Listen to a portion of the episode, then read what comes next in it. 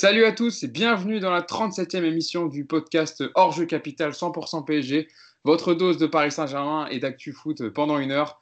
Euh, je vais vous parler du sommaire, mais avant de vous parler du sommaire, il y a, quand même pas mal d'actu à débriefer cette semaine. Mon équipe du jour, alors, ils ne sont que deux avec moi parce que Clément Perniac, qui a l'habitude de faire avec nous les podcasts, a eu un empêchement avec, euh, avec son travail à CNews, donc euh, on l'excuse, il sera avec nous de retour pour les prochains podcasts, mais cette semaine, voilà, on sera en comité restreint, tous les trois avec l'équipe habituelle, avec tout d'abord Mousse. Comment ça va Mousse? Salut Hugo, salut Yacine, bah écoute, ça va très très bien. Très très très très très bien. Eh ben, c'est la, la, nouvelle qu'on va annoncer, donc on va parler aujourd'hui, qui te met bien euh, Oui, moi personnellement, moi ça me réjouit. Ouais.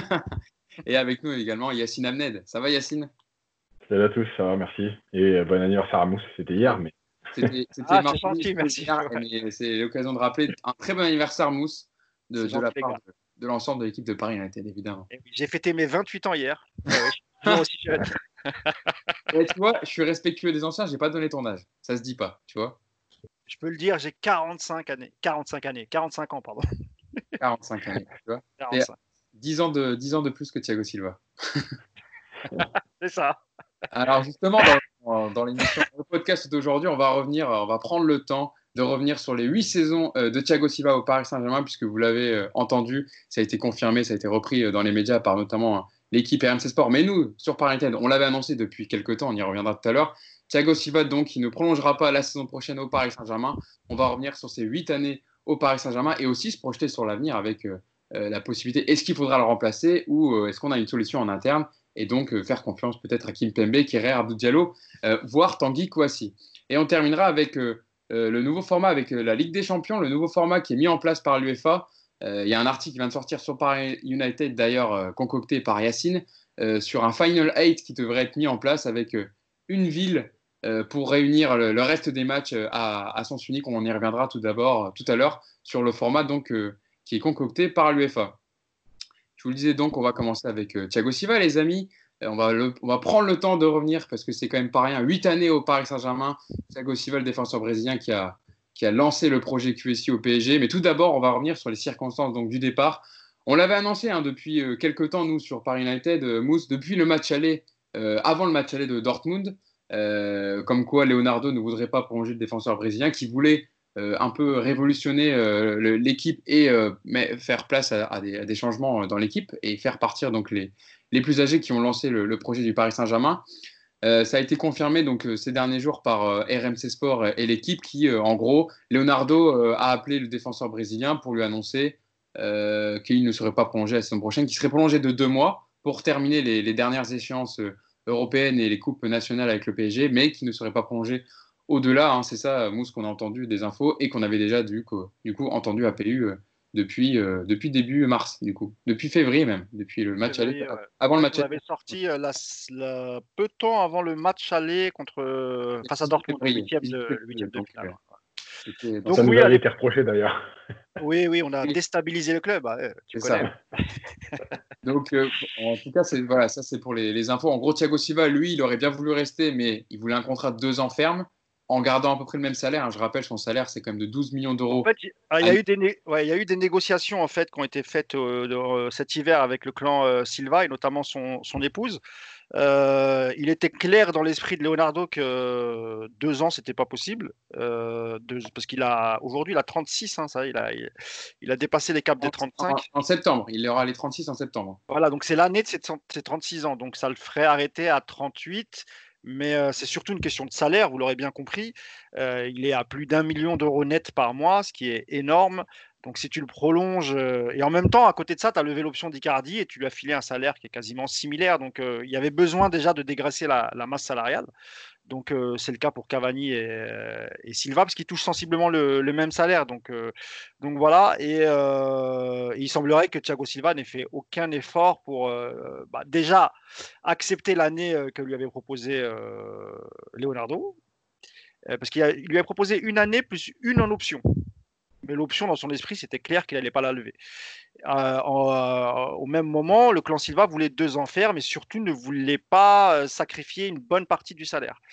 Donc en fait, la décision, avait déjà été prise euh, à cette époque-là, en février. Simplement, avec le Covid et l'arrêt prématuré du, championnat, évidemment qu'il y a eu une réflexion, c'est normal. Euh, il y a eu un manque à gagner pour le PSG, un manque à gagner pour tous les clubs.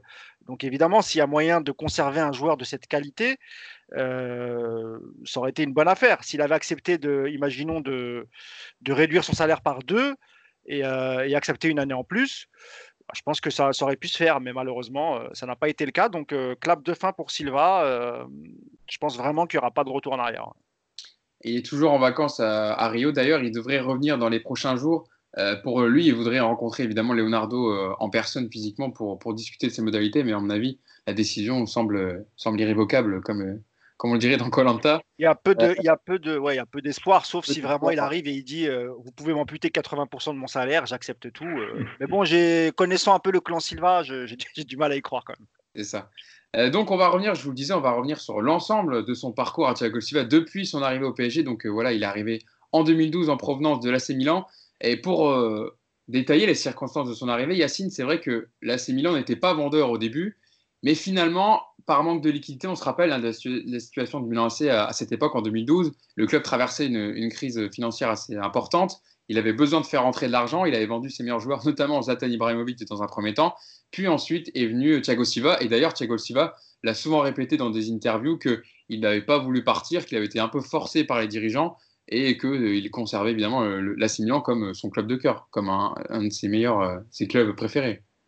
D'ailleurs, on se rappelle euh, un peu du symbole quand il jouait avec les prothèses tibia encore ciblé Milan AC. Voilà, après, c'est pas, pas grand chose, mais, mais c'est vrai que c'était. Belle anecdote. Ouais, parce que c'était le début de QSI et ça a attiré les premiers gros joueurs.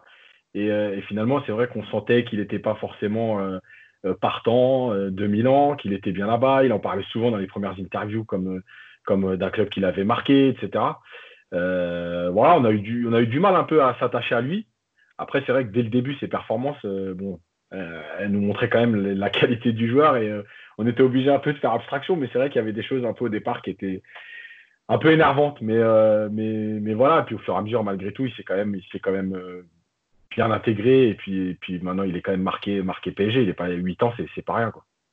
Mousse, quand il arrive, c'est le transfert le plus élevé de la Ligue 1, 42 millions d'euros. Il est présenté en grande pompe par Nasser Al-Khelaifi, le président du PSG, comme le meilleur défenseur du monde. Donc c'est un transfert quand même très très important dans l'histoire du PSG parce qu'il a, il a marqué ses huit années au PSG. Bah, l'année précédente, il y avait déjà eu Pastore au même, euh, au même chiffre, 42, 42 millions d'euros. En fait, les, en fait, il y a les bonus. Avec les bonus, il arrivait autour des 50 millions d'euros parce que Pastore, pareil, c'était 45 millions d'euros. Donc il a dépassé Lucas et, et, Javier Pastore. Euh.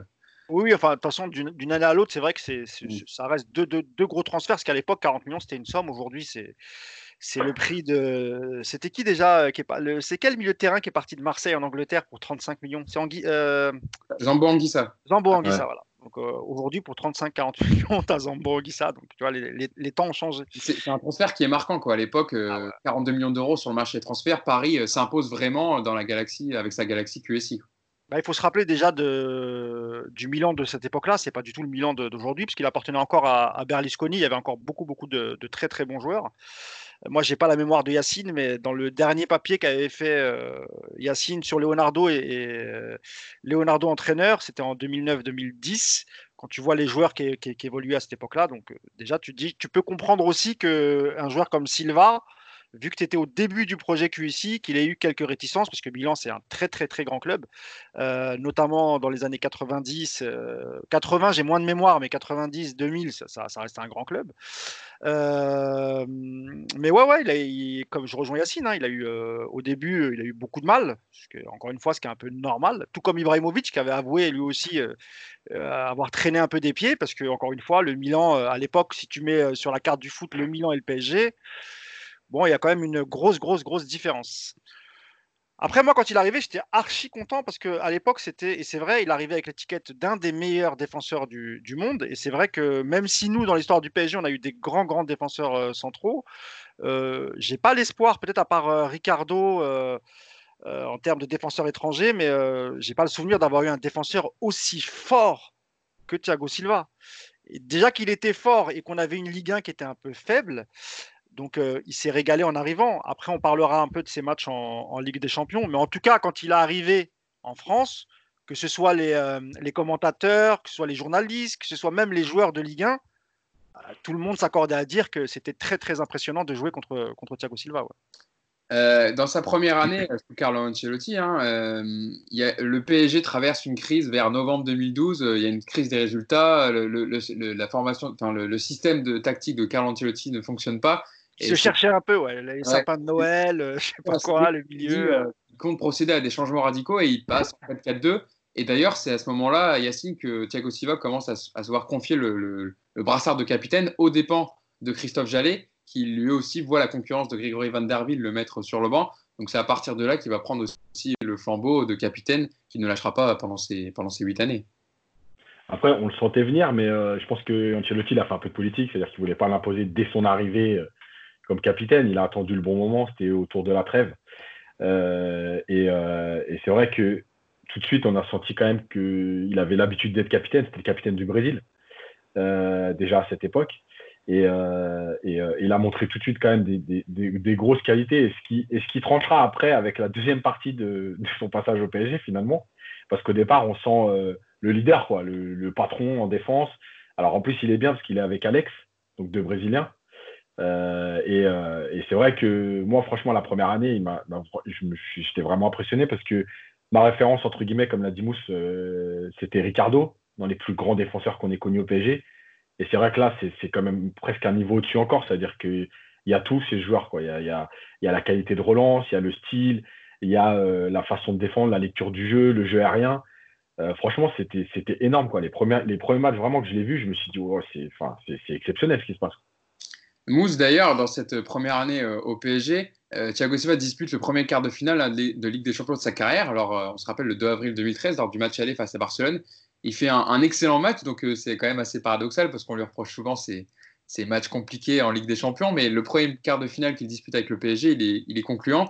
On se rappelle, hein, sur un, conclu sur un score de 2 partout à l'aller et qui terminera sur un but. Il, est à l'origine du but du 1 partout. Il est encensé par la presse catalane et française. Et à l'issue du match, d'ailleurs, Carlo Ancelotti avait affirmé que c'était, euh, selon lui, le meilleur défenseur du monde. Même David Villa et d'autres joueurs du Barça euh, l'avaient confirmé. Et lors du match retour le 10 avril, là, il, aura, Thiago Silva avait également fait un, énorme match. Euh, il y avait un but de Javier Pastore en début de seconde période, mais les, Parisiens avaient encaissé un but de Pedro, synonyme d'élimination. Mais c'est vrai que son parcours européen avait plutôt bien commencé, alors que c'était quand même le premier quart de finale de Ligue des Champions de sa carrière. Bah, en fait, euh, si, si, on fait le calcul, on, se rend compte que sous Ancelotti et sous Laurent Blanc, euh, tu n'as pas grand-chose à, reprocher à, Thiago Silva. Hein. Franchement, as... ce qu'on aurait pu lui reprocher, c'est euh, la main euh, face à Chelsea où on revient et ensuite on refait un penalty, mais finalement c'est lui qui nous sauve. Donc même ça, on peut pas lui, reprocher. Bien au contraire, on doit être reconnaissant envers, euh, envers Silva parce que c'était un match de dingue. Donc il nous a coûté un penalty et en même temps, tu vois, il a, il a rattrapé le coup il met le, le, but de la victoire parce qu'on jouait à, à l'extérieur. Mais sinon, euh, ces problèmes, ils ont débuté euh, parce que sur le papier, c'est vrai que Yacine, on, a, il on avait fait un papier ensemble, euh, parce qu'on a l'habitude de les faire ensemble, même si c'est lui qui les écrit. Mais c'est vrai qu'il avait pris, euh, avais pris en référence, tu sais, le match, euh, le fameux match contre le, le, le match où ils se font éliminer en Coupe du Monde, où il a refusé de tirer le penalty. Chili. Voilà, contre le Chili, pardon, je ne vais pas dire de bêtises. Et, tu avais expliqué que c'était là un peu la bascule, en tout cas au niveau mental, sur, sur Thiago Silva. Mais au PSG, ça, on ne l'avait pas encore trop, trop vu. Euh, c'est vraiment à partir d'Unai Emery. Et je pense aussi, comme il y avait eu un peu une défiance entre lui et Unai Emery, c'est peut-être aussi pour ça qu'il avait peut-être un peu moins de confiance en lui, parce qu'il faut bien expliquer que Laurent Blanc lui accordait toute sa confiance. D'ailleurs, il a toujours été titulaire et c'est les autres qui tournaient. Euh, lui, il a toujours été titulaire. Après, avec l'arrivée de Emery, euh, Emery, c'était un entraîneur, vous vous rappelez, que pour lui, tous les joueurs étaient égaux et il n'y avait, pas de passe droit pour les uns, pour les autres. Et je pense que c'est à partir de là aussi qu'il y a eu un peu le déclin de Thiago Silva. Et euh, évidemment que ce n'est pas le seul fautif sur certaines éliminations. Et là, on va parler euh, notamment de, de euh, Barcelone et de, et de Manchester. Mais, mais avant ça, honnêtement, on n'avait strictement rien à lui reprocher. justement, pour vous parler de Laurent Blanc, qui a toujours accordé sa confiance, il a toujours adoré le joueur, j'avais pris une déclaration qui me semblait assez bien résumer le, le profil Et le jeu de Thiago Silva, donc je, cite Laurent Blanc, il voit très bien le jeu, possède une très bonne qualité de jeu long et un jeu tête très performant. Il est très solide dans les duels. À terre comme en hauteur, il est complet, n'a aucune faille. C'est un défenseur moderne parce qu'il est aussi fort défensivement que beaucoup d'autres, mais il a quelque chose en plus que cela. Quand il a le ballon, il sait quoi en faire.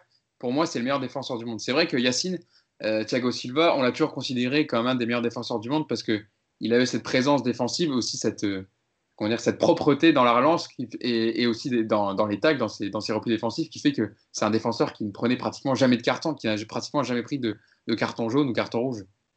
Mais, je crois qu'il y a une année au PSG, il est défenseur et il y, a, un moment de la saison où on a pratiquement joué 8 mois de la saison et il a fait un truc comme 6 fautes ou 10 fautes, je crois. C'est juste extraordinaire. Euh, c'est-à-dire que même dans les duels aériens, il fait pas de faute. Quand il prend le ballon, il sait sauter. Il fait... enfin, moi, franchement, euh, finalement, c'est ça qui est dommage dans le football, c'est que le mec, il va faire 310 euh, matchs avec le PSG. Il va en rater peut-être 3. Et finalement, c'est ça qui va marquer tout le monde. ouais, on reste là-dessus. Alors que, honnêtement, euh, un défenseur de cette qualité, c'est exceptionnel. Et comme l'a dit Laurent Blanc, en fait, il, savait tout faire. cest qu'il a du gelon, il s'est relancé. Quand il, quand il récupère un ballon, il sait quoi en faire tout de suite. voilà, c'est tout ça. et c'est vrai que cette bascule de 2014, euh, alors, il y a l'histoire du Brésil. Euh, et, en fait, il y a toute une période où c'est un peu flou, c'est-à-dire qu'il y a sept mains contre Chelsea, mais heureusement, il se reprend. Mais pour ceux qui l'ont vu aussi en Copa América, il fait le même style de main euh, en, quart de, finale avec le Brésil où il offre un penalty. Je ne sais plus c'était contre qui, mais c'était en quart de finale en Copa América. Et en fait, des mains improbables, on a l'impression que à ce moment-là de, sa carrière, il, peut disjoncter parce que la pression est trop forte et il n'arrive plus à la gérer. Et c'est vrai que le point d'orgue, c'est le match du Barça. Mais on y reviendra après parce que le match du Barça, c'est pas que ça. Il y, a beaucoup de choses, mais malheureusement, c'est ce qui va le suivre en fait jusqu'à la fin. Quoi. Pour euh, ouais, Mousse. Je voulais juste rebondir sur ce que disait euh, euh, Yacine sur le fait qu'on ait critiqué Silva sur 3 ou 4 matchs. Il a raison. Parce qu'en fait, il est tellement au-dessus en Ligue 1 que finalement, on l'a très très peu jugé en Ligue 1. Très très très peu. On l'a toujours jugé en positif ou en négatif que sur la Ligue des Champions. Quand il a fait des gros matchs donc on a sorti le haut monstro, ce qui était normal, puisque c'est vraiment un monstre quand il est dedans et quand il est concentré, et surtout quand il n'a pas peur.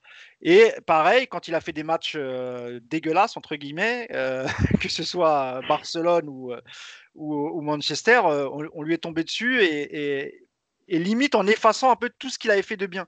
Mais le problème, c'est que nous, on regarde Silva que par le prisme, que par le prisme pardon, de la Ligue des Champions, jamais sur la Ligue 1. Or, en Ligue 1, il a sorti face à des, bonnes équipes. Et tout à l'heure, on reviendra sur le match, la finale de Coupe de la Ligue qu'on a gagné contre Monaco lorsqu'on avait perdu le titre. Donc, c'était en 2017. Il a fait un match monstrueux. On va y revenir justement. Donc voilà, c'est pour ça aussi que c'est pour ça aussi qu'on tombe beaucoup sur Silva, c'est parce que voilà, comme le disait Yacine, les matchs euh, où il a été fautif, c'est des matchs qui nous ont éliminés et de facto, bah, après, il a pris la colère des, supporters. Mais, euh, on sinon, ça, reste un très, très, très, très grand défenseur. Ouais, justement, vous, vous en parliez. On va parler de, Thiago Silva en Ligue 1. Avant de parler de se consacrer à la Ligue des Champions, il y avait une stat Opta hier que, que Opta a sorti sur, sur Thiago Silva. C'est 75% de victoire en Ligue 1 quand il est sur le terrain. Le meilleur ratio dans l'élite sur les 60 dernières saisons. C'est vrai que Yacine, en plus, à l'image de cette saison, on peut prendre le fil des 8 années, mais dès que Thiago Silva n'était pas là, on sentait tout de suite que la défense du PSG était fébrile. C'est ça le fait marquant. C'est ça aussi qui résume Thiago Silva. C'est quand il n'est pas là, bah, ça tourne pas rond en derrière, en défense. Mais c'est ce qui est marrant, c'est à dire que là, on, on explique 75% de victoire. C'est pas rien. C'est-à-dire qu'il y a des stats, on peut tout en faire. Malgré tout, c'est significatif. Et en fait, euh, mais en fait, c'est tellement enfin, flagrant. Il est tellement au-dessus qu'on a l'impression que c'est normal. Le PSG est au-dessus, donc c'est normal. Et quand il n'est pas là, on se rend compte que finalement, il y a un problème puisque le PSG gagne moins quand il n'est pas là. Euh, mais on s'en fout en fait de ça, parce que le PSG est tellement au-dessus en Ligue 1 que finalement, il y a toujours d'autres excuses. Euh, on a fait tourner, euh, c'était pas la bonne équipe, c'était avant la Ligue des Champions, bref. Donc finalement, c'est pas l'absence de Thiago Silva qui, qui, engendre une défaite ou quoi. Et, en fait, il y a toujours des joueurs marquants, c'est-à-dire que Mota, par exemple, aussi, on se rappelle que pendant longtemps, il n'avait pas connu la défaite avec le PSG, c'est-à-dire que quand le PSG perdait, Mota n'était pas là. Euh, et c'est toujours pareil, c'est-à-dire que c'est des gens dont on se dit, euh, bon, ben, ouais, ok, ben, il n'est pas là, ils ont perdu, mais c'est un hasard. Mais non, c'est pas un hasard. Il n'y a pas de hasard dans le foot. Donc, s'il y a 75% de victoire quand il est là, c'est que ça veut dire quelque chose. Et, euh, et, je pense que la, domination du PSG, en fait, ça, a minimisé en fait ses performances parce que, parce que moi, encore une fois, hein, je reviens sur certains matchs, mais moi, je l'ai vu faire des interventions, des matchs, mais honnêtement, c'est monstrueux. Et, tu vois, c'est là aussi que tu, tu, comprends un peu tout, que le foot, c'est compliqué. C'est que moi, j'ai vu Sergio Ramos passer à travers des matchs de Ligue des Champions, et on a l'impression, quand on écoute parler les gens, qu'il n'a jamais raté un match de Ligue des Champions. Sergio Ramos contre la Juve, il est nul. Eh. Euh, quand il prend le rôle. Piqué, euh, Gérard Piqué, pareil. Pouillol avant lui, pareil. Évidemment, Ramos, les grands euh, Varane, tout le monde. On peut prendre un match voilà. de Ramos hein, contre City à l'aller. au, eh oui. enfin, à l'aller pour Madrid, il prend, il prend l'eau sur les deux buts. Hein. Voilà. Mais comme il a été, lui, par exemple, marquant en finale de Ligue des Champions, en fait, on va oublier tout le reste. On a l'impression que lui, il fait que des grands matchs. Mais ça n'existe pas les joueurs qui font que des grands matchs. Donc, euh, donc je crois aussi que la différence ici entre Ramos et Silva, que les gens font beaucoup, les deux sont capitaines. Mais tu as l'impression quand même, tu as un capitaine qui est un peu. Voilà, contraire. à Silva, il est capitaine. Alors sur le terrain, tu as l'impression que c'est le vrai capitaine parce qu'il hurle beaucoup. mais justement, c'est ce que lui reprochent aussi certains de ses, coéquipiers, que ce soit, dans, ce soit sur, euh, sur le terrain pendant le match ou après dans les vestiaires lorsqu'il y a des fêtes. On se rappelle tous de la déclaration de Rabiot qui disait que parfois Silva bah, il faudrait qu'il calme un peu les choses au lieu d'être toujours énervé et d'invectiver ses, ses, coéquipiers. En fait, on a l'impression que les, les, autres, ils sont pas avec lui. Ouais, ouais bah, parce que. Alors que Ramos, des fois, on a l'impression qu'il tire son équipe avec lui. Euh, les gars, on y va, quoi. Ouais, c'est un trait de sa personnalité, c'est que c'est quelqu'un euh, voilà, qui, qui, pense un peu à lui avant tout et après aux autres.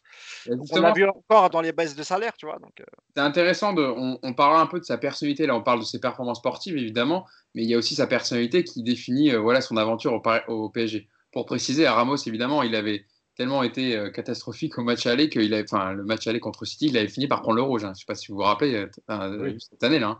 Donc il sera absent pour le match retour. Donc c'est vrai que Ramos n'a pas toujours été elle n'a pas toujours été à 100%, on va dire, sur les gros matchs et les grosses échéances en Ligue des Champions du Real. Même si, évidemment, il y a les, trois Ligues des Champions d'affilée où il a été un des, un des meilleurs. Euh, pour parler de, de, Thiago Silva aussi, euh, pour, pour, revenir un peu sur ses performances, est-ce que Mousse, on peut dire que, a, certains, parce que j'ai vu des commentaires, moi, passer sur Twitter depuis qu'on a appris que Thiago Silva ne prolongerait pas au PSG, sont parfois hallucinants, où on a l'impression que c'est un tocard, qu'il n'a pas le niveau des 10 meilleurs défenseurs du monde. Euh, on a l'impression que le fait que le PSG est tellement euh, monopolisé ou, on va dire euh, eu la Ligue 1 à, ses pieds, on va dire, parce que tellement ils ont été impressionnants sur, depuis que le PSG est passé sous pavillon qatari.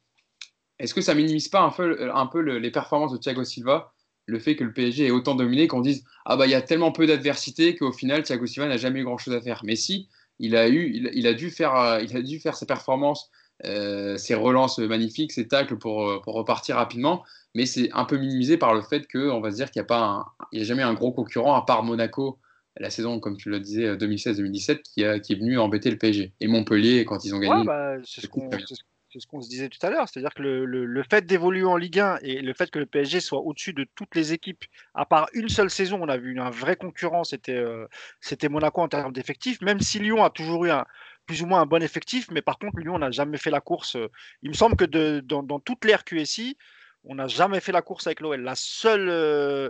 Si, avec ouais, Laurent Blanc, une année là, où on a la lutte et il craque vers 4-5 journées de la fin avec Fekir, la première année, la première Ah, j'avais pas le souvenir. Mais euh, oui, puisqu'après, après, il y avait des 20 points d'écart, des 30 points d'écart, donc c'était un peu plus compliqué, en effet. Mais pour moi, vraiment, l'équipe qui nous a donné le plus du, de, de, fil à retordre, ça reste Monaco. Et d'ailleurs, ils ont, ils, ont gagné le, ils ont gagné le championnat. Donc oui, Silva, il est jugé, euh, parce que la plupart du match, il est joué en Ligue 1. Donc comme il est au-dessus de tout le monde, euh, voilà, enfin, on va se répéter, mais lui, il est jugé uniquement sur la, sur la Ligue des Champions. Parce que comme c'est un crack en défense, on parle souvent des cracks en attaque, comme Neymar, etc. Alors évidemment que Neymar, il peut dribbler 11 euh, joueurs. Euh, par exemple, il joue contre Metz, il dribble les 11. On va dire, ah ouais, mais c'est Metz. Mais en fait, non, ça reste quand même 11 joueurs, il faut quand même les dribbler. Et bien pour, euh, pour un crack en défense centrale qu'est Thiago Silva, bah, c'est exactement pareil. C'est-à-dire que tant, tant qu'il ne se mesure pas à quelqu'un de sa hauteur, on dira toujours c'est trop facile pour lui. C'est ça en fait, hein, Yacine, c'est s'il n'a pas un Lewandowski ou un Guerrero en face, on va dire que c'est un match on va dire quelconque qu'il n'a pas eu grand chose à faire. Voilà, c'est souvent c'est ce qu'on a souvent dit en fait de Thiago Silva, c'est oh il n'a pas eu grand chose à faire, mais en fait il s'est rendu la, tâche simple par le fait de ses qualités et que voilà le PSG n'est pas trop concédé parce qu'il est là en défense. Mais c'est clair, mais un peu c'est un peu comme Zlatan, c'est-à-dire Zlatan il est champion euh, neuf fois en dix ans euh, en Italie, euh, en Hollande et, en France, mais on va te dire, ouais, mais c'est normal, il est dans la meilleure équipe. Ah, mais c'est normal parce qu'en face, c'est faible. En Ligue des Champions, il n'existe pas. Bon, malgré tout, ça veut dire quelque chose. Et là, c'est pareil. Euh, oui, un attaquant, c'est un attaquant. Alors, effectivement, il y, a des, différents attaquants, mais malgré tout, euh, Thiago Silva, euh, en phase de groupe, il a affronté aussi de grands attaquants et il a été bon. et on reviendra en fait de, de, cette différence. Qu'est-ce qui s'est passé à un moment donné en Ligue des Champions dans certains matchs, encore une fois? Parce qu'en phase de groupe, par exemple, contre Liverpool, le match retour au parc, il est énorme. ceux qui se rappellent de la deuxième mi-temps, même si c'est pas un grand Liverpool et tout, mais il est juste énorme dans les duels, dans la lecture des trajectoires dans la façon de couper les trajectoires sur les centres, etc. Il est, il est énorme. Donc, euh, ouais, il y a les matchs à élimination directe sur certains qui vont faire, qui basculent, mais, mais dans sa globalité, évidemment qu'il il était, enfin, c'est pas parce que c'est la Ligue 1, c'est juste qu'il est trop fort. Quoi. on va parler, on va, on va mettre les pieds dans le Attends, je peux dire un mot sur les commentaires parce que c'est marrant parce que aujourd'hui on lit plein de trucs, c'est-à-dire qu'aujourd'hui les mecs qui te disent ouais tant mieux qu'il soit parti, etc. Euh, on a l'inverse, on a ceux qui disent euh, ouais on peut pas le laisser partir comme ça, machin et tout. Mais en même temps, les mêmes qui te disent euh, fallait, fallait, euh, fallait le garder, par exemple, s'il signe un an de plus et qu'il se rate l'année prochaine, ce sera le premier à les détruire. Et on va même aller plus loin, on en parlera après, mais, euh, mais je fais la parenthèse là-dessus parce que les commentaires, Kimpembe Marquinhos, tu as les mecs qui vont dire Ah ouais, mais vas-y, c'est bon, il faut prendre un défenseur, c'est Kimpembe Marquinhos. Tu vois ce que je veux dire? Et on est tout le temps là-dedans et on, on fait jamais, il n'y a pas d'analyse en fait. Tu vois? Parce que moi, je prends juste un mec comme Matip, par exemple, à Liverpool, mais il y a trois ans, Matip, personne n'en veut. Mais le mec se retrouve avec un bon défenseur avec lui, avec un entraîneur qui lui fait confiance, t'as l'impression que le mec c'est devenu un monstre. Donc c'est juste une question. Enfin, tu vois, c'est les commentaires aujourd'hui, c'est catastrophique quoi. Mais bon, bref. Non, mais c'est vrai que ça serait les premiers à tomber sur Thiago Silva s'il faisait des matchs euh, horribles en Ligue des Champions, mais évidemment, ça c'est la sauce Twitter. Il n'y a pas de juste milieu, c'est soit noir, soit. Mmh. Donc, au final, on est obligé de dire que soit euh, Thiago Silva est un tocard euh, sur les matchs de Ligue des Champions, soit c'était le meilleur défenseur il y a un juste milieu, je pense, à trouver. À non, dire mais Hugo, il faut être clair. Et qu'il a fait des très bons matchs avec des champions, mais à certaines grosses échéances, on attend le PSG depuis que Paris a été racheté, il a failli. Mais ça, c'est un fait, on l'a toujours dit. Donc, euh, Hugo, partie de son histoire au PSG. Oui, Mousse. Il faut être clair. Thiago Silva, c'est peut-être le meilleur défenseur qui a eu le championnat français. Je ne parle même pas du PSG, je parle de tout le championnat et de l'histoire du championnat de France. C'est le meilleur avec, Voilà, il y a eu des Carlos Moser à Marseille, des Ricardo au PSG. C'est quand même, c'était quand même du très très lourd. Bah, moi, et, encore, Carlos Moser, il faisait moins dans la dentelle, hein, tu vois ce que je veux dire? Ah C'était un déménageur, lui, tu vois, c'est pas, du tout comme, euh, voilà, c'est pas du tout comme, euh, ah comme Thiago Silva qui joue beaucoup en anticipation, tu vois? Et c'est ça qui est, qui, est, qui, est, qui, est, de la folie, ces joueurs. Moi, je vais juste citer maintenant le, le match qui m'avait marqué face à une équipe de Ligue 1. Alors, c'est la finale de Coupe de la Ligue contre Monaco en 2017, où eux remporteront le, championnat. Et nous, je crois qu'on remporte les, deux Coupes nationales. Ah et rappelez-vous, à l'époque, c'est l'année où Kylian Mbappé explose. Donc, il est face à Thiago Silva. Thiago Silva, il a écœuré Mbappé et, beaucoup d'anticipation parce qu'il s'est retrouvé souvent en face à face avec, euh, avec euh, Thiago Silva. Alors, Thiago Silva, c'est normal qu'il se trouve en face à face avec, euh, avec Kimpembe, avec euh, Mbappé, pardon, parce que c'est un joueur qui reste beaucoup sur sa ligne, qui n'avance pas beaucoup. Donc, as le temps de, dans sa façon de jouer, tu as le temps de voir arriver les attaquants. Mais Mbappé, quand il est lancé, un passement de jambe, en général, euh, il te met dans le vent. Hein. Et ben là, il a, ce jour-là, il n'a pas réussi à le passer. On a, on a eu l'impression que Silva, il s'est dit ma mission aujourd'hui, et ben, Mbappé ne mettra pas de but. Parce que je crois qu'on finit sur un gros score. 4, 4 en fait, je me, suis refait la, je me suis refait la finale parce que tu m'en as parlé, Mousse, en, souvenir pour Thiago Silva. J'ai exagéré. Parce que je pas. Ouais, c'est Draxler qui met le premier but. Draxler, il avait fait un excellent match aussi ce, jour-là. Donc, c'était contre la Dream Team de Monaco, hein, le jour où il pose des problèmes au PSG. Tu avais Thomas Lemar, euh, Bernardo Silva, Bakayoko milieu de terrain, Fabinho. Donc, c'était la, grande, la, grande, la grande année de Monaco. Et euh, c'est Thomas Lemar qui égalise, qui égalise. Euh, et ensuite, Di Maria juste avant la mi-temps qui met le but du 2-1. Et ensuite, il y aura un doublé de Cavani. Je ne sais pas si vous vous souvenez, mais même une reprise de volée euh, assez, magnifique sur une passe de sur une passe de Draxler, il me semble. Un centre de Draxler, il la reprend euh, de volée. Et d'ailleurs, il avait passé, dépassé Paoletta dans les buts en Coupe de la Ligue. Il avait eu 10, buts, donc il avait dépassé Paoletta dans, dans, les records. Mais c'est vrai que. Là, du coup, tu vois, il était face, à, il était face au jeune Mbappé. Mbappé qui avait explosé cette saison-là, qui, qui, avait mis des buts extraordinaires.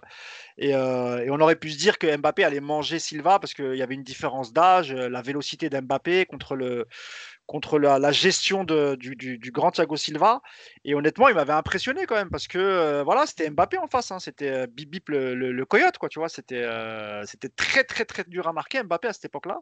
Il l'a encore plus aujourd'hui. Mais moi, honnêtement, ah, c'est là ce jour-là, il avait vraiment mérité son surnom de d'O Monstro, vraiment.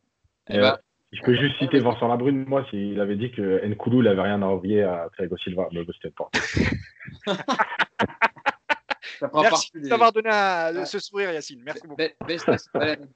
on va parler maintenant de, Thiago Silva en Ligue des Champions. On a fait le tour en Ligue 1, euh, donc on a bien compris que le problème, et c'est ce qui a longtemps fait euh, débattre les supporters parisiens et les observateurs du foot euh, en Ligue des Champions en Ligue 1, c'est les performances de Thiago Silva en Ligue des Champions. Donc on est revenu sur son premier match contre le, quand il arrive au PSG, son premier quart de finale, où il a fait un excellent match. On va direct passer, parce que j'avais demandé donc un, souvenir, un match à, à, se remémorer chacun de vous qui m'en donne un. Euh, donc, euh, Mousse, tu nous as donné le, le, tien. Et c'est à toi, Yacine, de nous donner le tien. On en a parlé un petit peu tout à l'heure. C'est évidemment le huitième de finale retour contre Chelsea en 2015, euh, où Thiago Silva met cette tête dans le temps additionnel. C'est un match, c'est pour nous, supporters parisiens, c'est un match lunaire. Enfin, c'était incroyable. Quoi. En termes d'émotion, c'était très, très chaud. En termes d'émotion, c'est c'est incroyable, Yacine. Tu, je te laisse même nous refaire le, le, du match, le plaisir de refaire le fil du match. Mais c'est dingue ce qui se passe avec, euh, vous s'en parlez, la main qu'il fait avant, l'arrêt même juste avant le corner qu'il met. Euh, euh, Courtois fait un énorme arrêt, il fait une claquette, il lève la tête de Thiago Silva. Enfin, c'est incroyable ce match. Et, surtout, il faut se rappeler que Paris joue à 10. parce que Zlatan a pris rouge au bout de 30 minutes. Oscar. Un énorme tacle sur Oscar. Énorme Ouais, énorme tacle. Moi, je trouve bluff, dur parce qu'il avait retenu ses jambes. Hein. On voit bien le ralenti. Il, retient, il avait retenu ses jambes. Ça, il retient un peu. Rappelez, Rappelez-vous comment les joueurs de Chelsea avaient foncé sur l'arbitre. En gros, il n'avait pas d'autre choix, que de mettre rouge de toute façon. Euh, donc Paris joue euh, une heure et demie, puisqu'il y a la prolongation, une heure et demie à 10 contre 11. Euh, et, en fait, dans ce match-là, Thiago Silva, il est énorme avec David Luiz. Et, en fait, il pète les plombs dans la prolongation. C'est-à-dire qu'il met une main, on ne sait pas pourquoi, il saute, il tend la main, il prend n'y a pas de danger. Enfin bref, et, là on se dit mais, mais pourquoi quoi? Qu'est-ce qui, qu'est-ce qui lui est passé par la tête? Et, euh, et, finalement, il va trouver donc le, moyen de, de, et on voit bien d'ailleurs sur la célébration du but quand il met sa tête qu'il est presque soulagé quoi, parce que parce que l'élimination elle est pour lui. Sinon. Dire euh, ouf, on va pas retenir ça du match et je permets à Paris de, de, Il semble qu'il se met sur le coin de le coin de corner, il se met à genoux, il fait ça et tout le monde saute sur lui. Euh. Et il met une tête, elle est juste exceptionnelle. Hein. D'ailleurs, on l'a pas, on l'a pas assez dit, mais c'est un, très très très bon joueur, très bon joueur de tête, que ce soit défensivement ah euh, euh, ou, lorsqu'il y a des corners pour nous. Il en a mis euh, des buts de la tête. Il en a mis pas mal. Il, monte, il monte plus haut que tout le monde et, il place son ballon, c'est-à-dire qu'il lobe Courtois en décroisant sa tête, un peu lobé, elle retombe juste où il faut. Franchement, c'est extraordinaire. Et, et c'est vrai que ce match-là, c'est un peu le symbole, c'est-à-dire que bah, il fait cette main un peu improbable et c'était après la Coupe du Monde, donc 2014. Et en même temps, il, euh, il, il, est capable de, de, marquer de la tête et de réaliser euh, défensivement un match, euh, un match énorme. Donc ça, ça, résume quelque part sa carrière, même si après malheureusement dans d'autres matchs, il n'aura pas justement ce caractère pour, pour, pour amener l'équipe. Et je vais laisser parler le mousse de, de, Chelsea, mais, mais après on reviendra sur Barcelone, parce que Barcelone, il y a beaucoup de choses à dire aussi. Euh, Mousse, pour, pour, terminer sur le match de Chelsea, on se rappelle d'ailleurs, hein, c'est Thiago Motta qui tire euh, le corner. Euh, mm. il le tire d'une belle patte du gauche. C'est un corner pour un droitier. Il le tire du gauche, donc enroulé un peu voilà, extérieur au but. Il met ouais, sortant, pardon. Et, D'ailleurs, Mota, Mota, quand il arrive, il tire tous les coups francs. On s'en était même étonné en, en, souriant, en se disant tiens, c'est un milieu défensif qui, qui tire, les, qui tire tous les corners. Donc c'était assez, assez amusant. Pour Chelsea, je ne vais pas, dire, pas dire un peu plus. Euh, il, a, il, avait fait son match, il avait fait un super match. Toute l'équipe avait fait un super match. Tu as raison de parler de David Luiz parce que on n'a pas eu l'occasion de dire que David Luiz il avait fait des gros gros matchs avec le PSG. Il en a fait, mais Bon, moi, je suis un peu mitigé sur son passage, même si j'adore euh, l'homme, David Luiz. Le joueur, j'étais un peu moins fan. Mais sur Silva, non, je ne vais, pas, vais pas en rajouter plus. Euh, sauf qu'à dire qu'évidemment, il n'y a pas eu que ce match-là. Il y en a eu beaucoup d'autres. Il y a eu, encore une fois, jusqu'à Laurent Blanc, ça s'est super bien passé. Euh, Yacine a parlé tout à l'heure de la double confrontation en 2012-2013 face à, Barcelone. Et encore une fois, jusqu'à Unai Emery, honnêtement, et même avec Unai Emery et Tuchel sur certains matchs de, de phase du groupe, il a été très bon. Après, là, là évidemment, on, lui est tombé un peu dessus. C'est évidemment, euh, on, va en reparler, mais c'est on, y, on va parler justement de. Là, on rappelle donc le, match, de Barcelone. Ouais. le match aller. Thiago Silva n'est pas là, c'est Kim Kimpembe Marquinhos lors du 4-0 au parc. Et le match retour, la fameuse remontada, le, le 6-1. C'est toujours bizarre d'en reparler comme ça, mais. D'ailleurs, c'est comme le match contre Dortmund. Le match qu'on gagne 2-0, il y a charnière centrale Marquinhos Kimpembe. À l'aller, il y a Silva. Euh, et, pareil en 2017, du coup, ouais, c'est ça, c'est 2017 qu'on perd face à, Barcelone 6-1. Et il faut dire que c'est un, enfin, Mousse, pour te laisser, euh, après je te laisse développer, c'est un match quand même assez déterminant sur la carrière, l'aventure de Thiago Silva au PSG, parce qu'après, après, on a eu que cesse de répéter, même Emery l'a dit lors d'interview, que Thiago Silva avait tendance, avait tendance à reculer, il n'avait pas écouté les consignes. Et ça a été peut-être déjà un point de rupture avec les supporters parisiens sur euh, sa capacité à élever son niveau ou à emmener le PSG au-delà des quarts de finale de Ligue des Champions.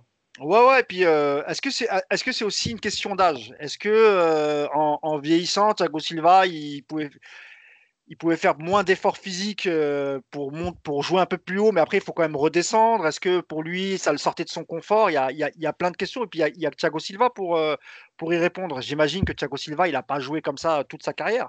Peut-être que physiquement, c'était un peu plus compliqué de jouer un peu plus haut. Et la jeunesse et la fougue étant du côté de Marquinhos et, et Kipembe, surtout Kipembe, euh, on l'a vu lors du 4-0 au parc face à, face à Barcelone il a été monstrueux, Kimpembe. Alors euh, attention, hein, Kimpembe aussi, il a des sautes de concentration, il fait, aussi des erreurs techniques.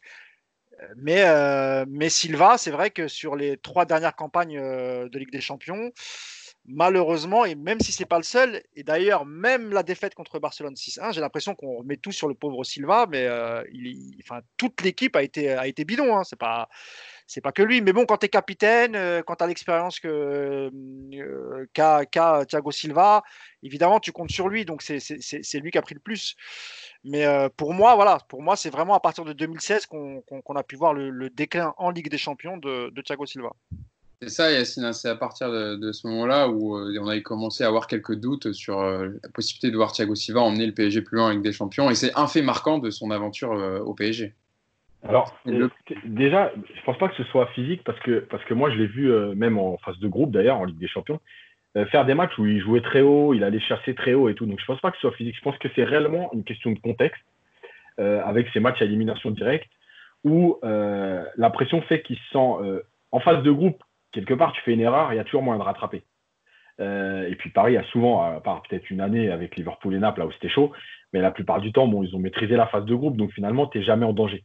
Donc, tu vas, si tu fais une erreur ou s'il y a un but ou si tu perdais même un match, euh, c'est pas grave, euh, tu vas, tu vas aller en huitième de finale.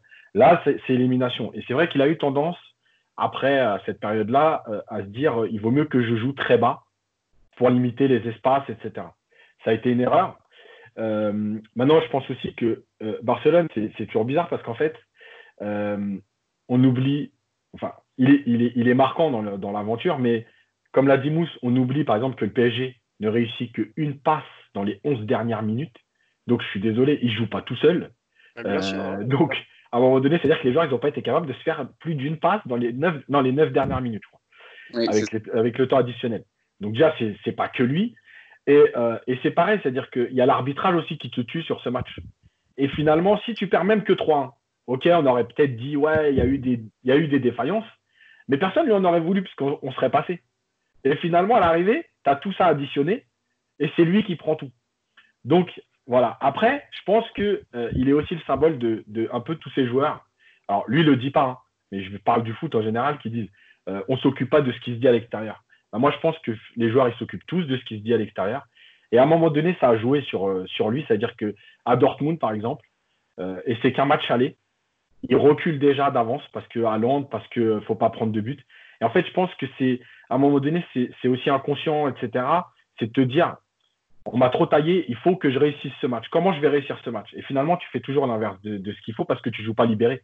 Et comme les autres en plus jouent différemment, bah, tu te retrouves avec une équipe pas alignée, avec des défenseurs qui ne sont pas coordonnés, et ça plombe tout ça. Et en euh, plus, il, avait dans l'esprit, il avait dans l'esprit qu'il était déjà dans sa dernière année de contrat. Il savait déjà à cette époque-là que c'était quasiment mort pour lui. C'est vrai qu'il y a pas mal d'arguments qui font que, qui peuvent expliquer une fin de, une fin de carrière au PSG qui est un peu, un peu difficile pour lui.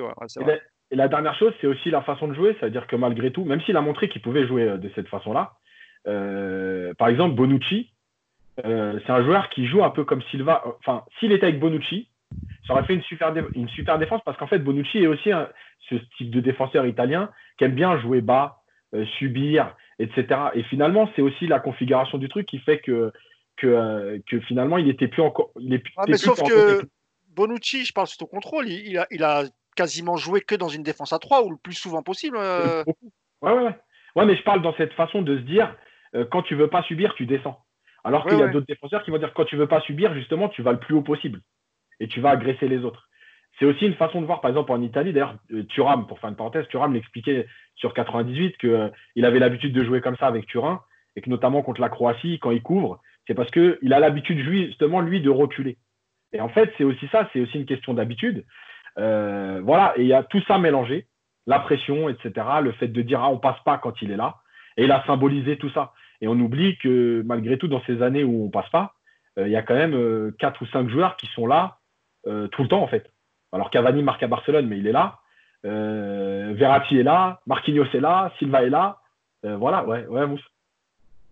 Ouais, non, je voulais dire que le. Je voulais dire aussi que. Non, j'ai perdu ce que je voulais dire. Je te laisse venir, ça va revenir. Attends. Donc en fait, il n'est pas tout seul à être là. Et, euh, mais c'est lui qui a cristallisé tout ça parce que c'était aussi le capitaine et on attendait peut-être autre chose du capitaine à un moment donné qu'il soit capable de, euh, de, ressortir ce blog, d'aider ses partenaires à sortir la tête de l'eau. Il a pas réussi. J'ai retrouvé, ça y est, avant que j'oublie. non, ce que je voulais dire, c'était, euh, aussi parfois très simple pour Silva. je me rappelle notamment sous Laurent Blanc. Euh, c'était vraiment un vrai jeu de possession à la, barcelonaise. Et on avait vraiment beaucoup, beaucoup le ballon. Donc quand une, quand une équipe a beaucoup le ballon, forcément, elle subit moins de moins d'attaques.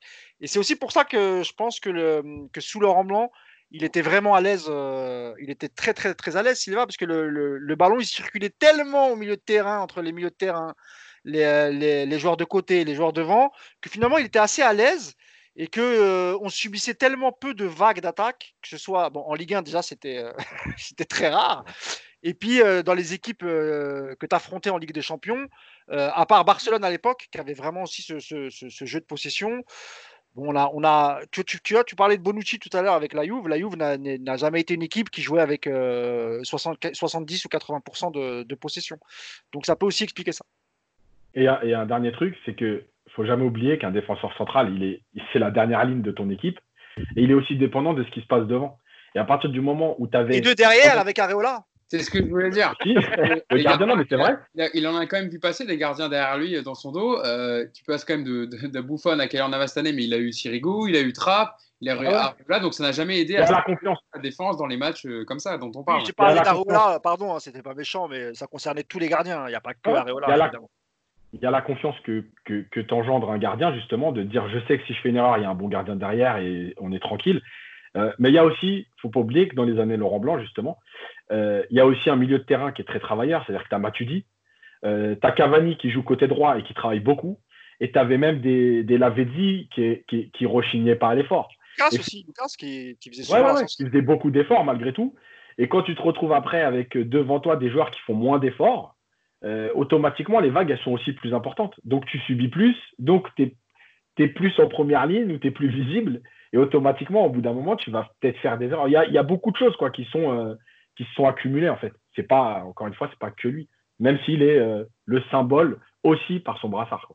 justement, en parlant de symbole, le départ de Thiago Silva, donc du Paris Saint-Germain la saison prochaine, soulève d'autres questions, notamment est-ce que c'est une page qui se tourne hein, de ce PSG version que ici Parce que voilà, Thiago Silva, c'était un des garants hein, du projet par son statut de capitaine et puis son impact au PSG hein, sur le terrain comme en dehors. Euh, ça marque quand même euh, une nouvelle peut-être orientation donnée au projet, Mousse, parce qu'elle est d'autant plus cruciale que tu as tes deux têtes d'affiche, Neymar et Mbappé, qui sont en fin de contrat en 2022. C'est le moment aussi de savoir si le PSG va réinjecter, euh, rapidement de l'argent sur le mercato pour dire on a les mêmes ambitions sportives et on veut toujours gagner avec des champions, ou voilà, ou on passera plutôt par, du recrutement interne ou par le, fait de, faire sortir des jeunes aussi du centre de formation et pour cumuler par exemple l'absence de Thiago Silva. On y viendra euh, juste après en thème. Moi, je pense que je pense que dans l'esprit de Leonardo, même avant la crise, euh, avant la crise du Covid, je pense que dans son esprit, évidemment, il voulait, souhaitait un peu de changement et peut-être ramener des, joueurs euh, avec, tu vois, tu vois, du, style un peu Sarabia, du même profil, tu vois, des très bons joueurs, mais pas forcément de, des joueurs déjà starifiés.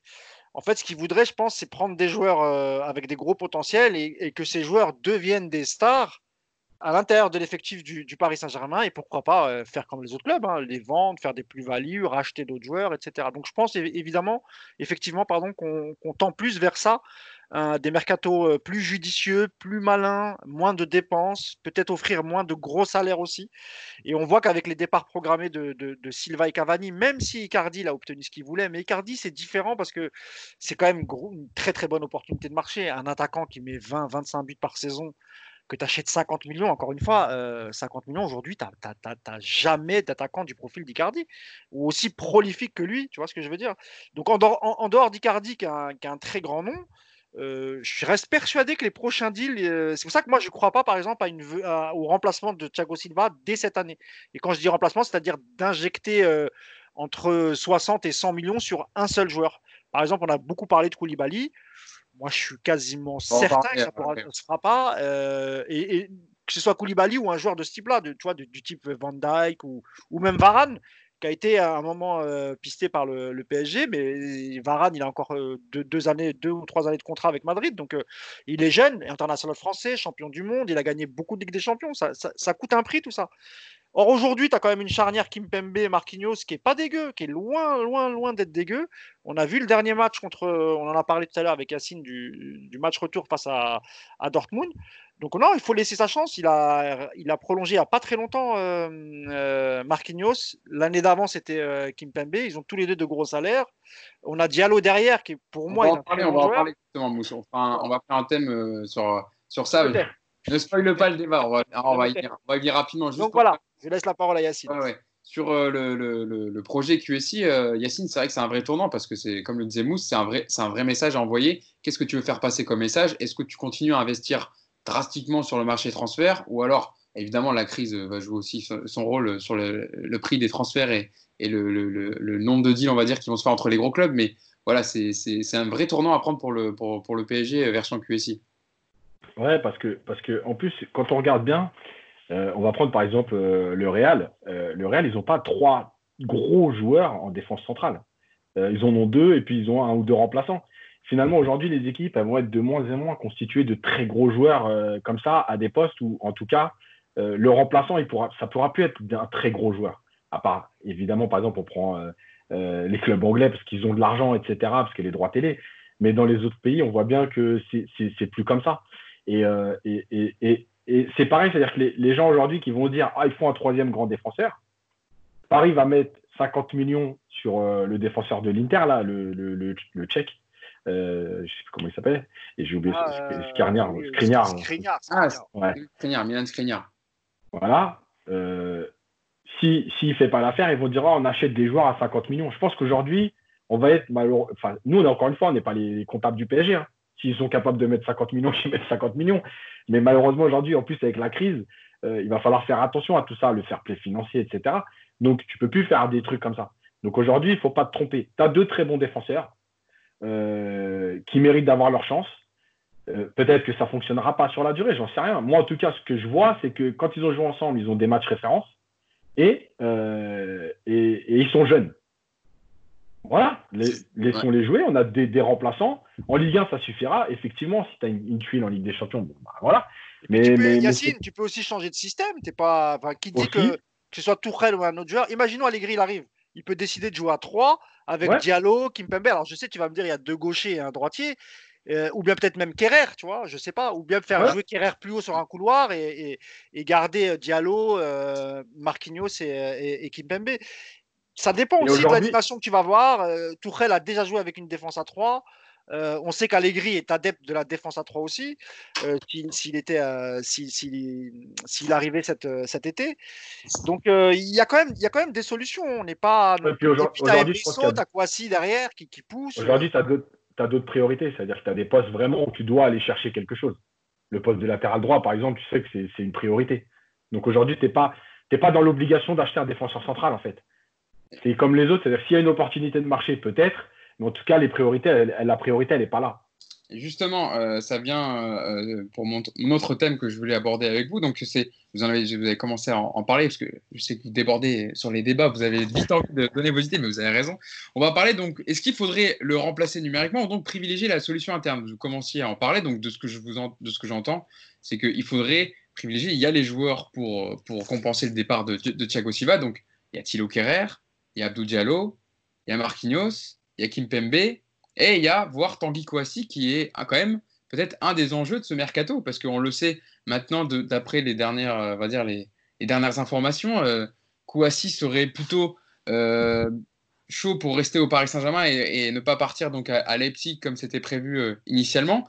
Donc c'est vrai que si tu veux envoyer un signe positif à ta formation, à faire confiance aux, jeunes qui sortent mousse du, centre de formation, comme Tanguy Kouassi qui a fait quand même quelques apparitions très intéressantes cette saison avec Thomas Tourel, si tu ne si tu vas pas chercher un défenseur central, tu peux voilà, lui dire euh, bah, le projet sportif euh, est intéressant au Paris Saint-Germain et tu auras du temps de jeu et tu pourras t'imposer dans, dans, le club qui, qui t'a formé.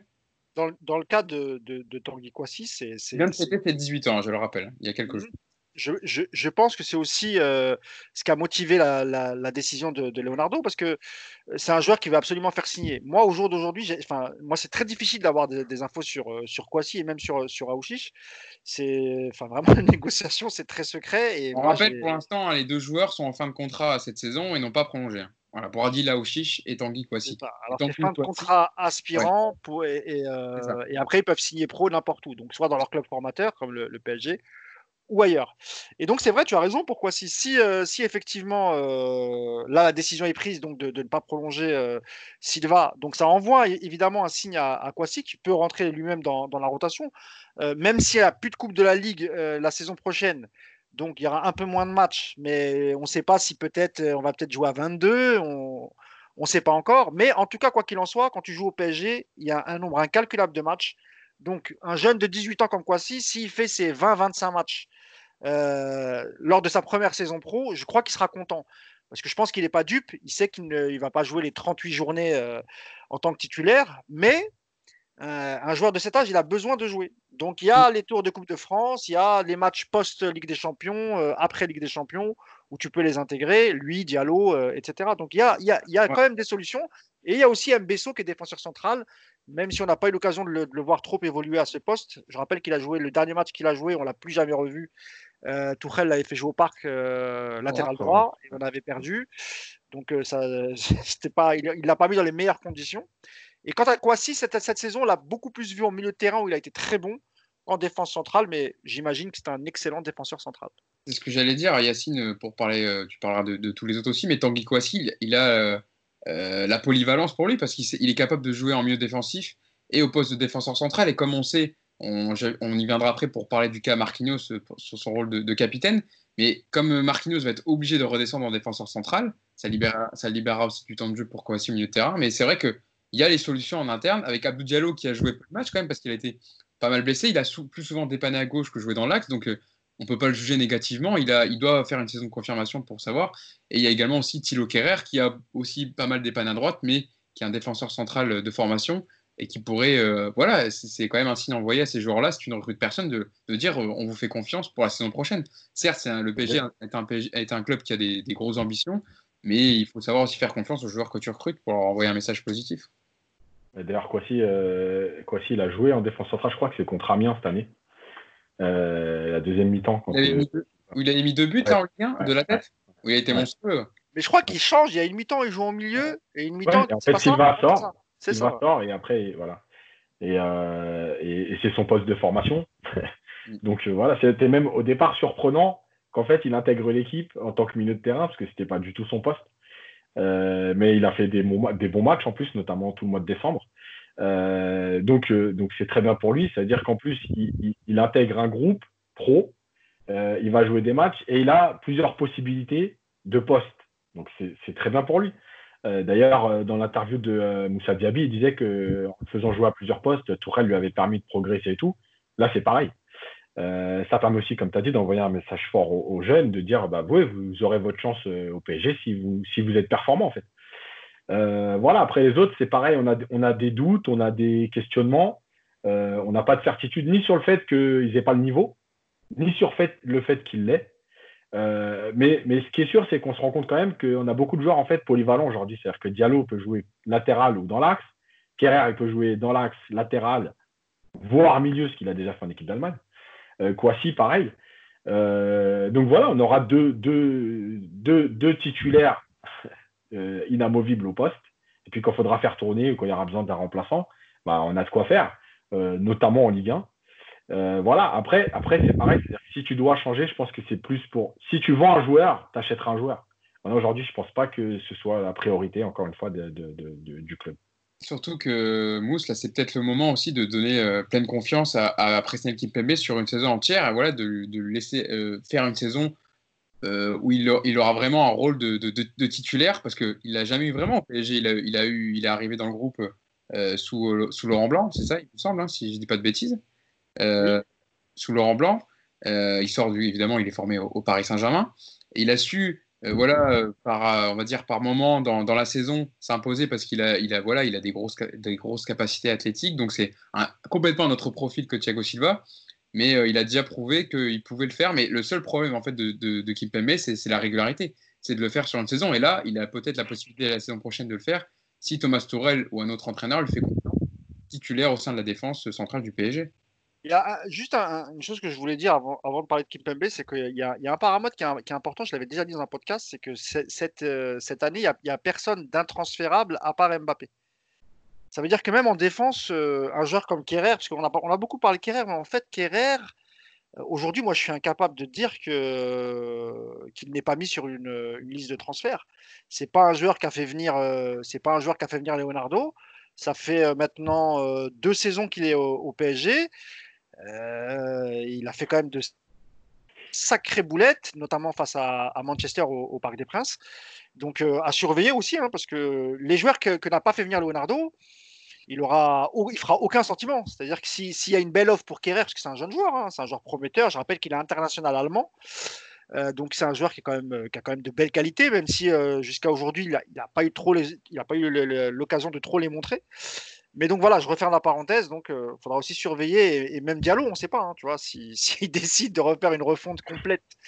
Et euh... Dommage quand même de ne pas lui avoir laissé sa chance après seulement. Ah, mais moi, je suis d'accord, j'aime beaucoup Diallo. Il a beaucoup dépanné à gauche. Moi, moi franchement, je, je, vois pas beaucoup de gens, de gens en plus défendre Abdou Diallo. Je sais pas ce que vous en pensez, mais c'est un joueur quand même en qui il faut laisser sa, Moi, j'aime beaucoup. sa confiance. Moi, je il est propre à la relance, etc. C'est un, très bon joueur. C'est un autre profil. Et puis, il a un peu, voilà, il est, il est très propre dans, dans, ses relances. Il a, voilà, il, s'est coupé les, les, offensives. Il est un peu aussi, c'est un peu aussi un défenseur d'évitement, hein, comme on disait un peu Thiago Silva, d'anticipation.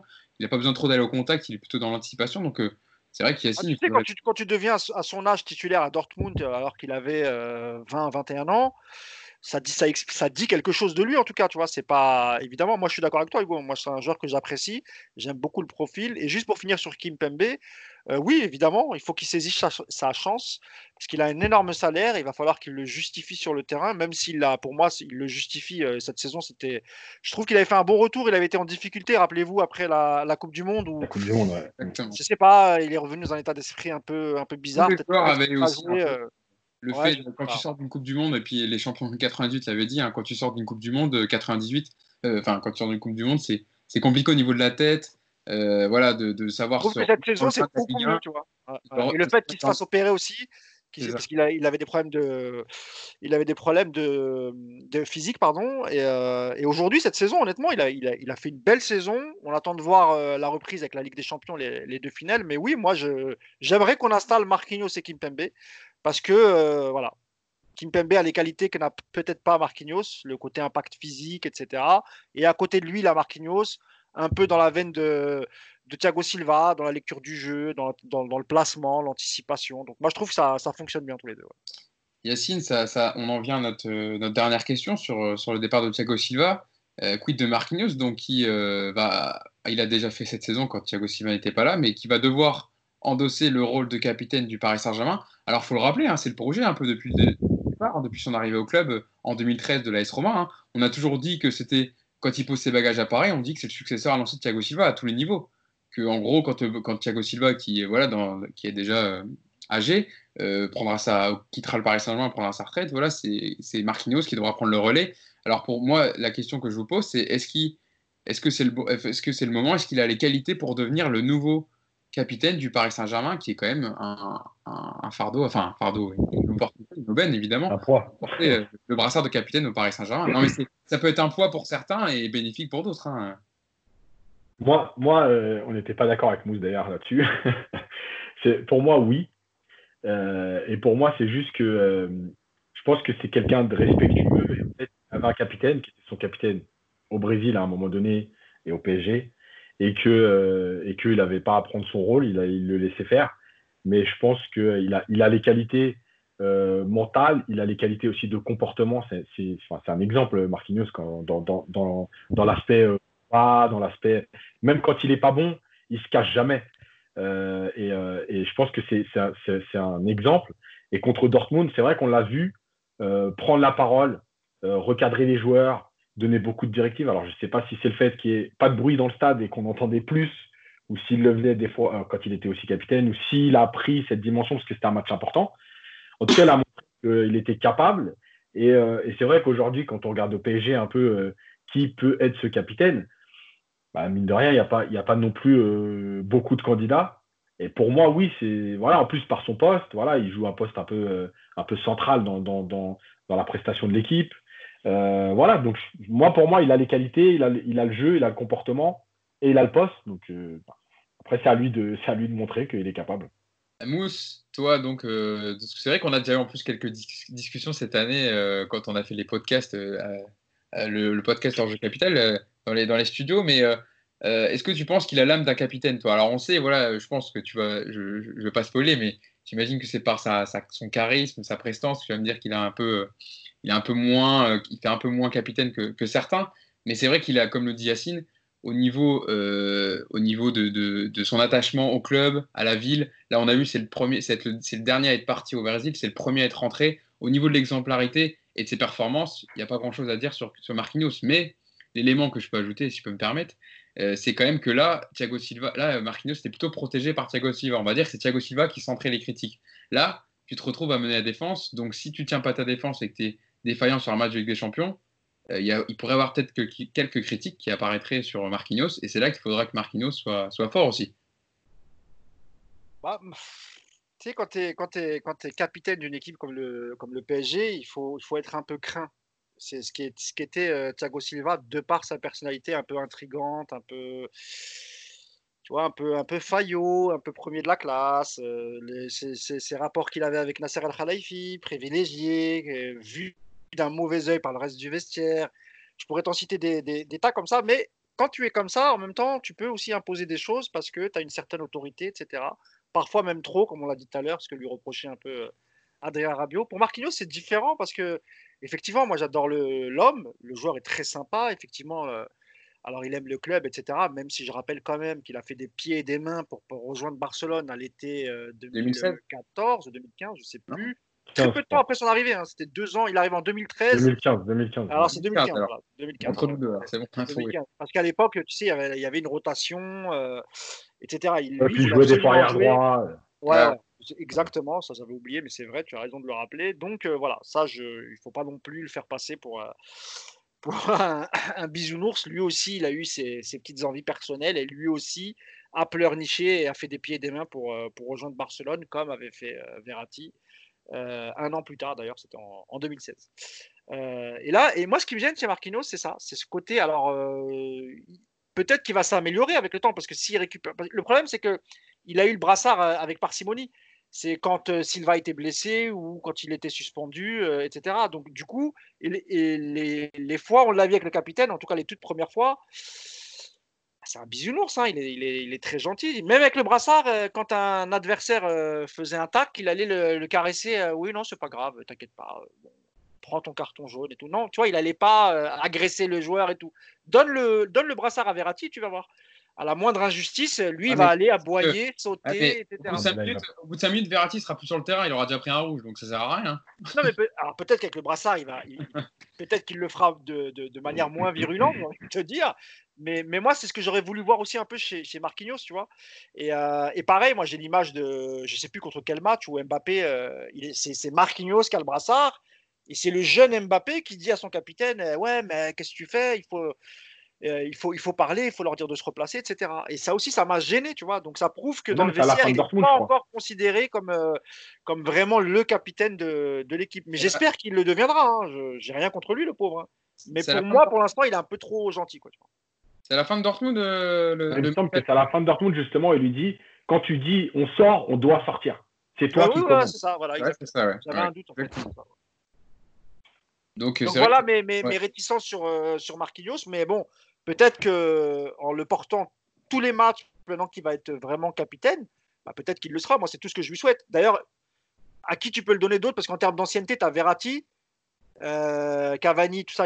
Cavani, Silva, ça part. Et Di Maria, c'est pas pareil. C'est pas. Mais au niveau, on parle d'ancienneté. Hein, je parle pas au niveau du. du oui, bien sûr. Ouais. Mais Di Maria, c'est pareil. Kimpembe, par rapport, Kimpembe, par rapport à son histoire aussi, par rapport au fait qu'il soit formé au club, parce qu'ils ont à peu près le même âge. Ils ont qu'un an de différence. Non, mais je parle par rapport à l'histoire. Oui, bien sûr. Par moi, tu peux avoir Kimpembe, Verratti ou Marquinhos. Les autres, c'est un peu. Ou bien si tu veux vraiment donner un, euh, envoyer un signal fort, tu le donnes à, Neymar, par exemple. Qui, a, lui aussi été déjà capitaine euh, de la CLSAO, même si j'ai cru comprendre que c'était pas un rôle qu'il qui, affectionnait à l'époque. Euh, d'ailleurs, Tite lui a retiré le brassard de capitaine. Hein. Il avait... C'était pas par rapport aux petites affaires extrasportives de, de l'été dernier. c'était aussi parce qu'il était vachement contesté dans le pays, on va dire, sur ces affaires. Donc, il a préféré pour lui éviter euh, un poids en plus, euh, euh, lui enlever le brassard de capitaine.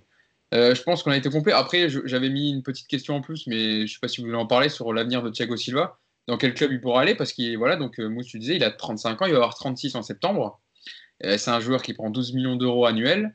Alors dans les clubs intéressés, il y a Everton en première ligue. Comme par hasard, il y a son entraîneur, son ancien entraîneur au PSG, Carlo Ancelotti. et il y a l'AC Milan aussi, où on parle d'un possible retour. Alors on avait évoqué aussi peut-être euh, une rentrée au Brésil à Fluminense, mais ça serait pas d'actualité pour l'instant. Il voudrait encore faire quelques années en Europe. il a raison, parce que physiquement, euh, je pense qu'il peut encore jouer euh, deux saisons pleines tranquillou. Bah, quand on voit son niveau, mmh. on se dit il peut évoluer dans un club, dans un, alors je sais pas top club européen, mais en tout cas dans un, dans un grand club en fait, il, faut, il, est en train de faire une Dani Alves.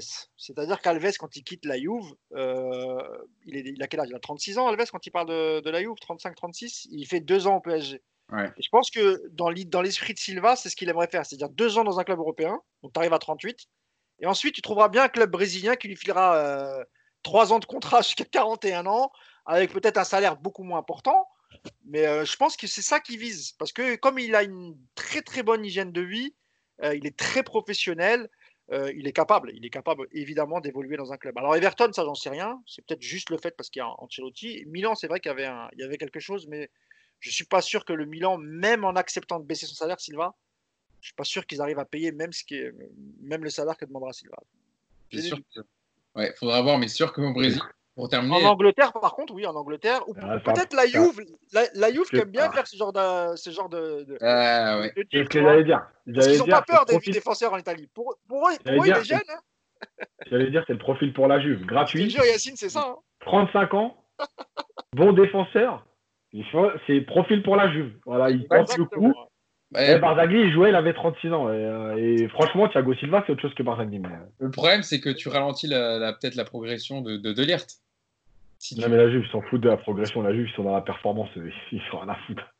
Ah, sais, la Juve, ils peuvent, ils peuvent vraiment Delirte hein, s'ils estiment qu'ils sont. Ouais, ouais, mais bien sûr. Je crois pas beaucoup, hein, tu vois, mais. Euh... Avec ce que tu investis. Non, mais la Juve, ils sont sans pitié. Hein. Oui, oui. c'est sûr. Bon, je pense qu'on a été, on a été complet sur, euh, sur notre ami Thiago Silva, voilà, qui aura marqué le Paris Saint-Germain pendant huit années. Euh, c'était important de lui rendre hommage. Et voilà, on le remercie. C'est un très grand joueur. Encore une fois, les, les supporters, parfois, vous êtes un peu. Euh, un Dur. peu bizarre, hein. enfin, critiquer Thiago Silva, enfin, je veux dire, pour un ou deux matchs, il faut être débile. On, on, a vraiment eu le meilleur défenseur de l'histoire de la Ligue 1. Il faut s'en rendre compte. Il a ses défauts, mais sportivement parlant, c'est impossible à critiquer ce joueur. Il a, enfin moi, voilà, il nous a apporté des, des, des, des choses magnifiques, des, saisons extraordinaires. Et un grand, grand merci à Thiago Silva et vraiment bon vent. Et j'espère qu'il retrouvera un, chaussure à son pied et, un club qui sera heureux. On a encore, on, va encore... On, a désormais un, on a désormais un nouveau joueur pour les, les 11 types de légende euh, au PSG.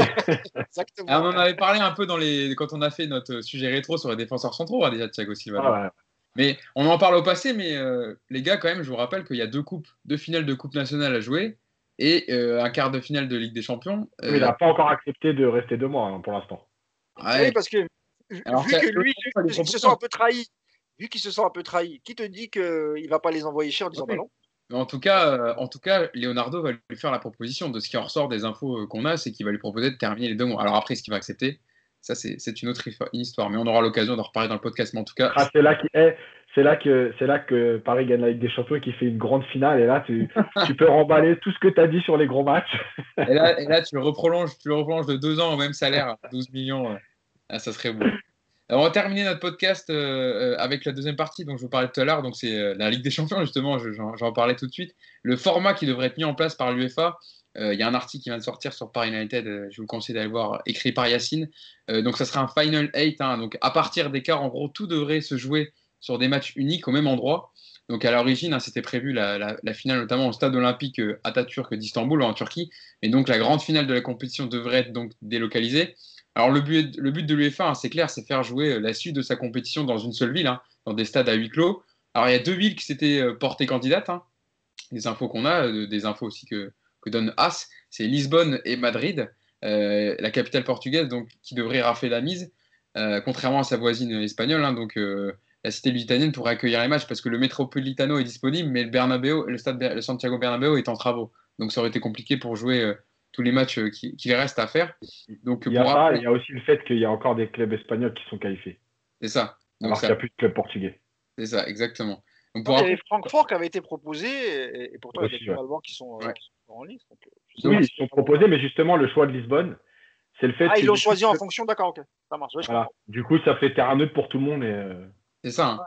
Donc, les rencontres qui resteraient à jouer seraient disputées durant le week-end du 8-9 août. Hein. deux matchs le samedi et deux le dimanche. Donc, je vous rappelle les matchs qui restent hein, Juventus-Lyon, Manchester City Real Madrid, Bayern Munich, Chelsea, Barcelone, Naples, et donc les quatre dernières formations qualifiées, donc le PSG, Leipzig, l'Atalanta et l'Atlético Madrid, euh, se rendraient ensuite à Lisbonne.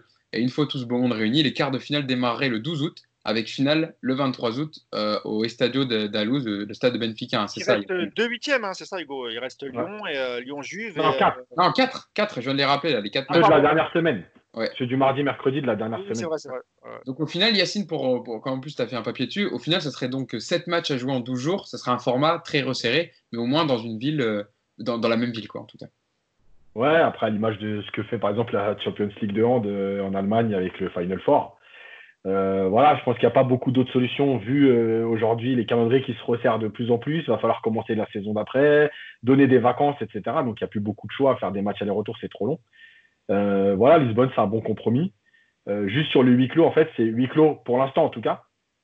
Mais euh, ça peut toujours évoluer parce qu'en fonction des événements de la crise sanitaire qu'il y a eu, d'une deuxième vague, bref, etc., d'ici le mois d'août, il peut très bien y avoir le choix d'accepter un certain nombre de spectateurs.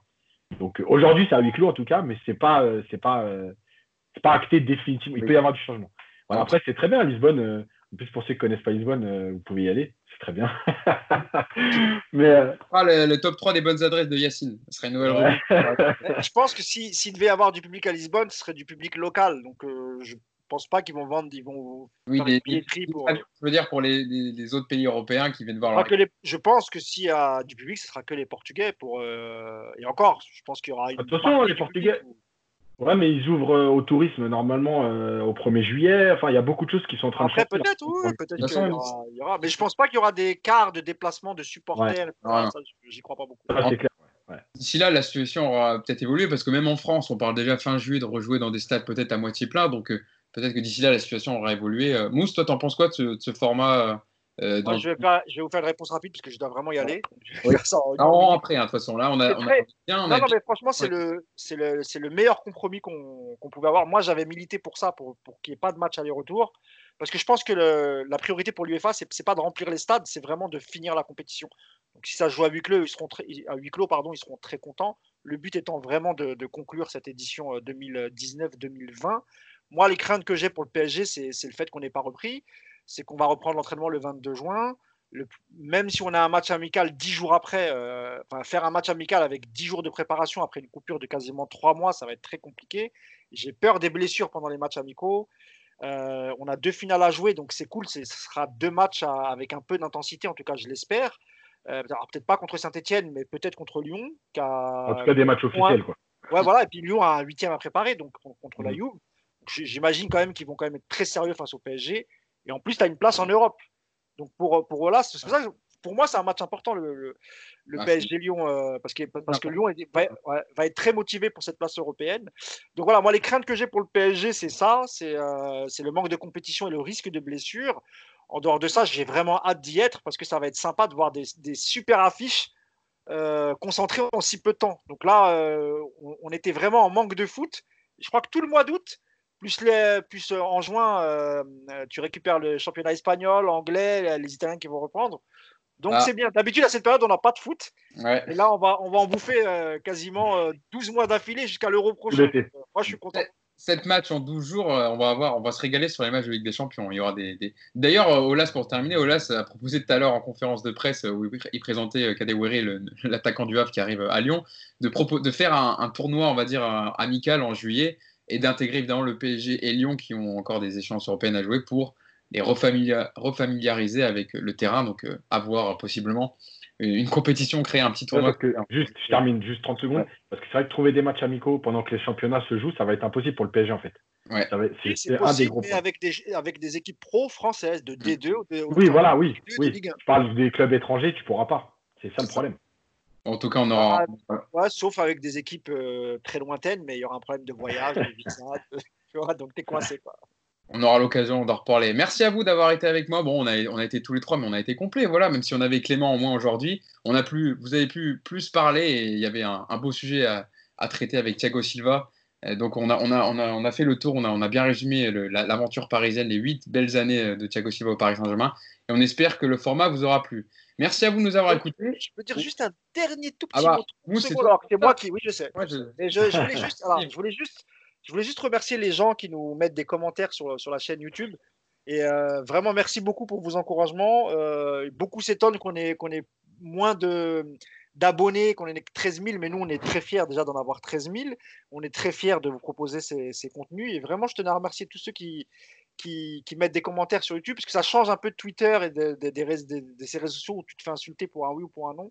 Les gens sont très encourageants merci, c'est pour, pour vous qu'on le fait aussi. Donc euh, n'hésitez pas à parler de la chaîne YouTube par United, incitez vos amis à s'abonner, euh, cliquez sur la petite cloche, euh, vous aurez toutes les, notifications lorsqu'il y a un nouveau. vidéo parce que ça aide dans le référence. il faut vraiment liker la vidéo.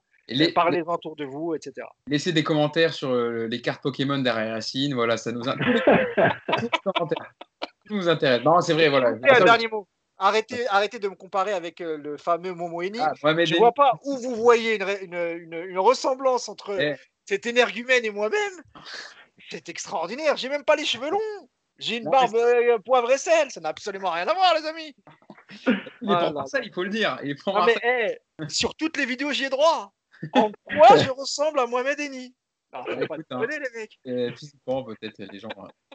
Bon, en tout cas, oui, c'est vrai. Merci pour les commentaires, merci à vous et on espère que le contenu vous plaît. Et on vous proposera ça encore pendant de longues semaines et on est avec vous pendant le confinement et même après le confinement. Donc voilà, merci à vous pour les commentaires et puis on se dit à la semaine prochaine pour un nouveau podcast. Salut à tous.